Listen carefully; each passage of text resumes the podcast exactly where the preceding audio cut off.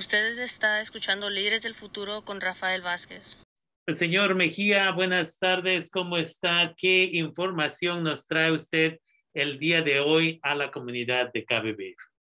Buenas tardes, Rafael. Saludos al auditorio de Líderes del Futuro. Hay mucha información, esperemos cubrir lo más eh, posible y quiero empezar con una buena noticia. Mientras que los um, números de COVID continúan a la baja después de la oleada que tuvimos por, eh, por Delta, ahora el condado de Sonoma ha adoptado una excepción al enmascaramiento obligatorio en interiores en entornos públicos. Como sabemos, todavía eh, estamos con, con, niveles altos de virus, no se pueden remover todavía las órdenes de, de usar la mascarilla a lugares interiores. Sin embargo, ha habido una excepción que anunció la doctora Sundari Mays, la oficial de salud del condado, donde anunció este martes pasado a la Junta de Supervisores que en ciertos entornos interiores con grupos estables, como por ejemplo las oficinas en los lugares de trabajo, algunos gimnasios y centros de acondicionamiento físico, reuniones religiosas, clases universitarias, otras reuniones regulares u organizadas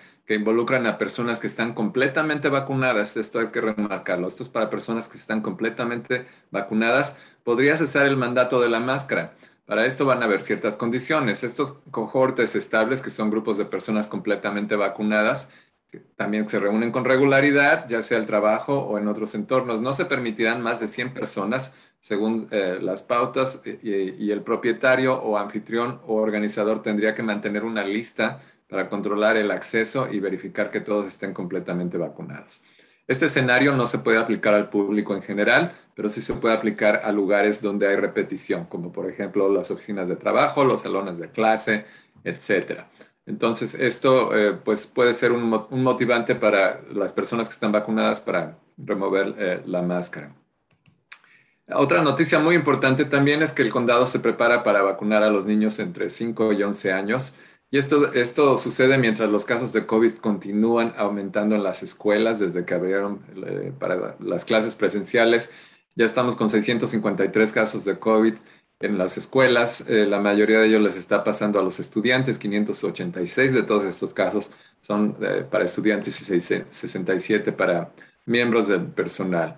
El condado ahora está publicando datos de, acerca de esto en la página socoemergencia.org. Entonces, si usted es padre de familia, puede consultar cuál es el estatus de COVID que está ocurriendo en las escuelas al día de hoy. La Administración de Alimentos y Medicamentos, la FDA, ha programado una reunión para el próximo 26 de octubre, que ya está muy cercano, para eh, dar consideración a la solicitud de Pfizer. Recordemos que esto está a nivel federal para todo el país para autorizar el uso de emergencia de la vacuna para niños de 5 a 11 años que se está conociendo cada vez más como la vacuna pediátrica. ¿no? Va a empezar con Pfizer y después seguirán la de Moderna y, Johnson. Eh, pero todo eso todavía está en trabajo. Entonces, adicionalmente a esta etapa, a, a, nivel federal, hay una segunda etapa con una reunión de los Centros para el Control de Enfermedades o los CDC, que está programada para el 2 y el 3 de noviembre.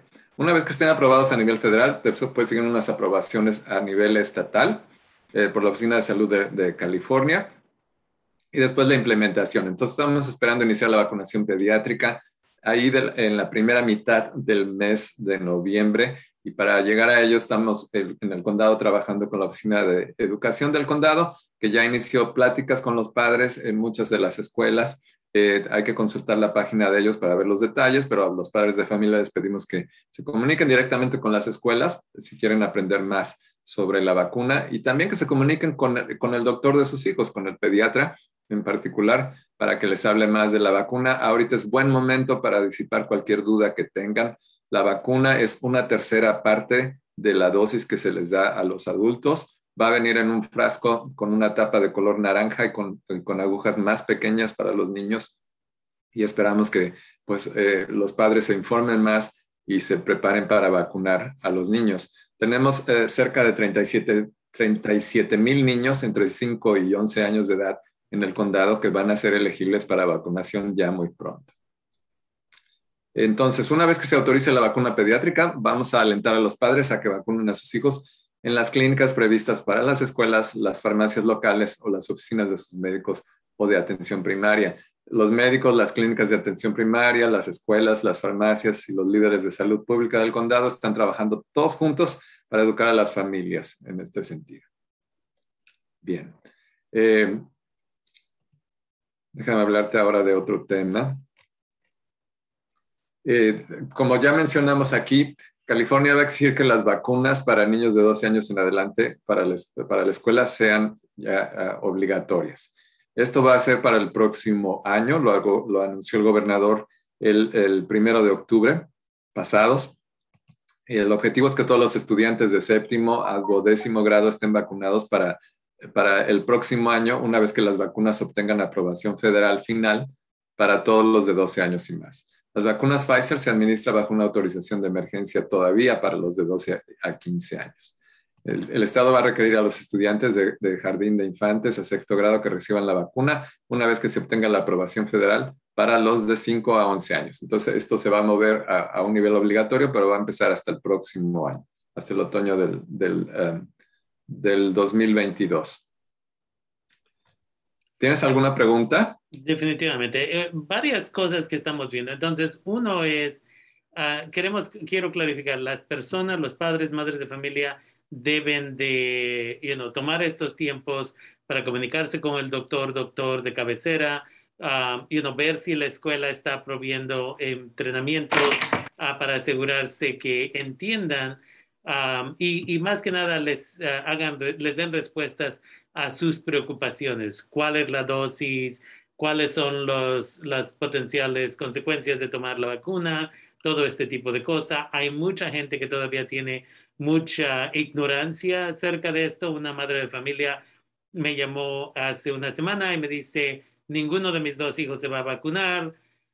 Uh, y dice, porque eh, me están diciendo en la internet, y nunca pudo identificar quién le dijo en la internet, que niños iban no iban a poder tener hijos en el futuro, todo este tipo de cosas. Entonces, quiero clarificar, deben de hablar con su médico, de, médico o médica de cabecera, uh, deben de ver si hay entrenamientos en la comunidad, en las escuelas, uh, para que así estén educados, educadas, porque lo que necesitamos es que no se enfermen los niños. El último estudio que acaba de salir hace una semana más o menos nos dice que algunos niños que han tenido COVID y no fueron vacunados son los que desafortunadamente están terminando con la posibilidad de que en un futuro no van a poder tener hijos porque terminaron uh, con ese daño um, a la parte reproductiva de su cuerpo. Ahí, you know, e, es el, la ignorancia de que vemos y escuchamos una cosa y no vamos al doctor de cabecera a quien le estamos confiando las vidas de nuestros hijos todo el tiempo pero ahora no le podemos confiar algo importante como la vacuna. Esa es una de las cosas. Es muy paradójico, ¿no? Que, les demos toda la confianza desde el momento en que nacen, porque las, las vacunas empiezan con los, a los primeros meses de edad. Y ahora que necesitamos esta otra vacuna, bueno, pues hay, mira, hay un termómetro muy interesante que se, le llamo así termómetro porque es un estudio que hizo la Fundación Kaiser para la Familia a este respecto, eh, dirigida, es una, es una encuesta dirigida a los padres de, de, estos niños entre 5 a 11 años aquí en el condado. 26% de ellos dice que, que, están a favor de la vacuna. Recordemos que estamos hablando de 37 mil niños. Ellos son eh, parte de la población del condado muy importante que no es elegible todavía. Y todavía no estamos considerando ahí los de 5 años para abajo, que también es otra cantidad importante. Pero eh, con, ellos y con las personas que aún no deciden vacunarse, eh, tenemos que estamos al 60, casi 69% de la población total, no de la población elegible, esa ya sabemos que es de 12 años en adelante todavía. Va, a abrirse ahora más, ¿verdad? De 5 años en adelante. Pero para la población total todavía estamos a casi al 69%, es decir, más, más de un 31% de la población total del condado no está vacunada. Eh, nos estamos acercando al invierno, la vida social va a cambiar al interior, ya está, ya, ya, ya está lloviendo ahorita, entonces ya vamos a hacer mucho más vida al interior. La lluvia va a seguir por 10 días, viene Halloween, viene Día de los Muertos, vienen todas estas eh, eh, oportunidades de estar reunidos en grupos grandes. Les queremos pedir que por favor se cuiden, que eviten lo que siempre decimos aquí, Rafael, que eviten las conglomeraciones, que traten de no pasar mucho tiempo si están en esa situación en un lugar donde hay mucha gente, que se laven las manos, que tomen la distancia social y que eh, procuren ventilar los espacios. Entonces, eso, eso es muy importante. Entonces, mira, 26% es muy poquito eh, de los padres que están a favor de la vacuna. 40% prefiere esperarse a ver qué pasa con la vacuna. Eso ya lo vivimos con la, con la primera ronda de vacunas, los que prefieren esperarse, pues permitieron que la, la, oleada de Delta hiciera estragos. Entonces, vamos a estar trabajando para, eh, en estos dos grupos principalmente para llevar educación, para disipar dudas y para que puedan tener una decisión firme y responsable acerca de la salud de sus hijos. Es muy importante. Hay que mencionarle también al auditorio, Rafael, que actualmente a nivel nacional 25% de los casos de COVID es en niños. Esto no lo vimos el año pasado. Entonces, eh, los padres de familia tienen que ponerse a pensar no en ellos o en sus convicciones, sino en el futuro y en la salud de sus hijos. Porque un 9% eh, dice, declara que lo van a hacer solamente si los obligan, si es, si es necesario. He visto, si, le puedo interrumpir, he visto muchas personas latinex uh, católicas específicamente que han indicado que están agradecidas que el gobierno está haciendo lo mandatorio porque están en conflicto con sí mismos. A veces es la esposa dice sí se deben de vacunar, el esposo se pone sus zapatos y dice no, en esta casa no vamos a vacunar a los niños, niñas y dicen que están agradecidas porque el gobierno finalmente lo está haciendo mandatorio, evitan la pelea en casa, dicen el gobierno lo requiere para que vaya a la escuela. Entonces, hay muchas personas definitivamente que yo he conocido en persona o por Zoom recientemente que me dicen exactamente lo mismo. Así es. Y luego, para concluir esto, un 25% dice que de plano no. Y ahí es donde estoy viendo otro problema, señor uh, Mejía, y para mí he querido hablar acerca de esto en la radio ya por unas tres semanas, pero el día de hoy es perfecto en lo que estamos hablando. Y lo que estoy viendo es que algunas personas están decidiendo hacer el papeleo para educar a sus hijos, sus hijas desde casa y así no tener que vacunar a sus hijos, sus hijas. Y donde estoy viendo el problema, porque ya hay una iglesia o una organización religiosa que lo está haciendo en uno de los condados aquí, y ni están guiando a la gente correcto, está haciendo la gente el papeleo, pero de ahí los padres no tienen la educación para ser maestros, maestras, los padres están trabajando en el campo, muchos de estos casos, y no tienen uh, el tiempo para quedarse en casa de todos modos. ¿Y qué es lo que está sucediendo? Esos hijos, esas hijas, ¿cómo van a poder competir en el nivel uh, universitario cuando supuestamente se gradúen de la preparatoria, porque la mayoría de ellos son eh, de la preparatoria de esa edad.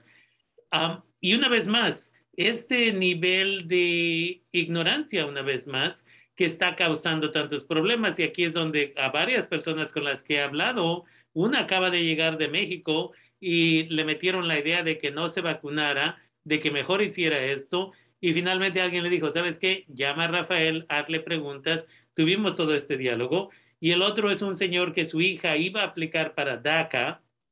Ahorita DACA no existe, obviamente, para nuevas personas, pero le digo, ¿y ahora cómo va a demostrar de que su hija está en California? Y dice, no había yo pensado de eso. Regrese a su hija a la escuela. ¿Qué es lo que está haciendo? Ah. Y le digo a la gente, la, eh, y este va a ser mi último comentario acerca de esto, pero le digo a la gente, la gente indígena, antes de cambiar la ruta de un río antes de cambiar diferentes cosas a sus alrededores hace, you know, cientos y cientos de años atrás. Pensaban de que cada decisión grande así, cómo iba a afectar las siguientes siete generaciones. Y aquí, cómo no ponerle la vacuna a su hijo, a su hija, va a afectar las siguientes siete generaciones en su propia casa. Entonces, es esencial de que hagamos, de que hagamos la decisión en una forma analítica, que lo que analicemos esto, de que pensemos esto y no nada más digamos, oh, es que la vecina, la hija de la hermana me dijo que no. Claro. Y además otro factor bien importante, Rafael, es la socialización de los niños. Los niños no solamente aprenden matemáticas o historia en la escuela, aprenden a socializar con otros niños, aprenden a hacer el trabajo de equipo, aprenden a trabajar en grupo, alejarse del individualismo que viene eh, naturalmente en los niños cuando son el tesoro de los padres y ahora se tienen que integrar a un grupo social. Ese factor lo tienen que considerar bien importante porque eso es lo, precisamente lo que crea a un adulto sano. Y, una, una, una, persona que vive distanciada del entorno social es, no es una persona que tiene lo que le llaman las habilidades sociales ni los niveles de salud que son necesarios para funcionar socialmente. Entonces, el ir a la escuela es importantísimo y es importante mucho más que los niños lo hagan de una manera sana. Definitivamente. Vamos a, vamos a seguir hablando de este tema mientras la vacuna viene. En las, eh, probablemente en las siguientes dos o tres semanas te voy a estar trayendo más información porque es como empezar de nuevo, ¿verdad? Con la vacunación. Este es un grupo bien importante, es un grupo precioso para toda la sociedad, que es el futuro de la sociedad, son los niños, y no vamos a estar eh, pues haciendo tonteras con los niños desde la parte científica hasta la parte social. Es nuestro futuro, tenemos que cuidarlo y tiene que ser un futuro eh, sano y precioso, es como lo voy a, como lo voy a cerrar, tiene que, ser, tiene que ser algo positivo. Definitivamente. ¿Algún último comentario en español antes de que vayamos a inglés? Pues nada más, si tienen, si tienen dudas, eh, consulten con sus doctores, más que el Facebook o más que la vecina, y eh, llámenos al 707-565-4701 si tienen alguna duda con su vacuna, con su cita para hacerse una prueba, eh, con preguntas a esto de lo que estamos hablando aquí acerca de las vacunas para los niños. Con todo eso les ayudamos ahí o visiten socoemergencia.org para que vean eh, un mundo de información que tenemos ahí. Esa página cada vez crece más. Entonces, eh, aquí vamos a seguir viniendo contigo también a traer información actualizada cada semana y esperamos que los padres respondan. Hay que subir ese 26% a mucho más, mucho, mucho más alto. Pero así empezamos con la población latina también, empezamos con un 21% y ahora ya estamos al 80% en, en, en, una cuestión de meses. Entonces, es posible hacer si todos nos ponemos las pilas, las pilas y trabajamos juntos. Definitivamente. Muchas gracias una vez más por estar con nosotros, nosotras aquí, como lo ha hecho por ya mucho tiempo, cada semana en su programa Líderes del Futuro. Esperamos hablar con usted la siguiente semana. Un gusto estar con ustedes.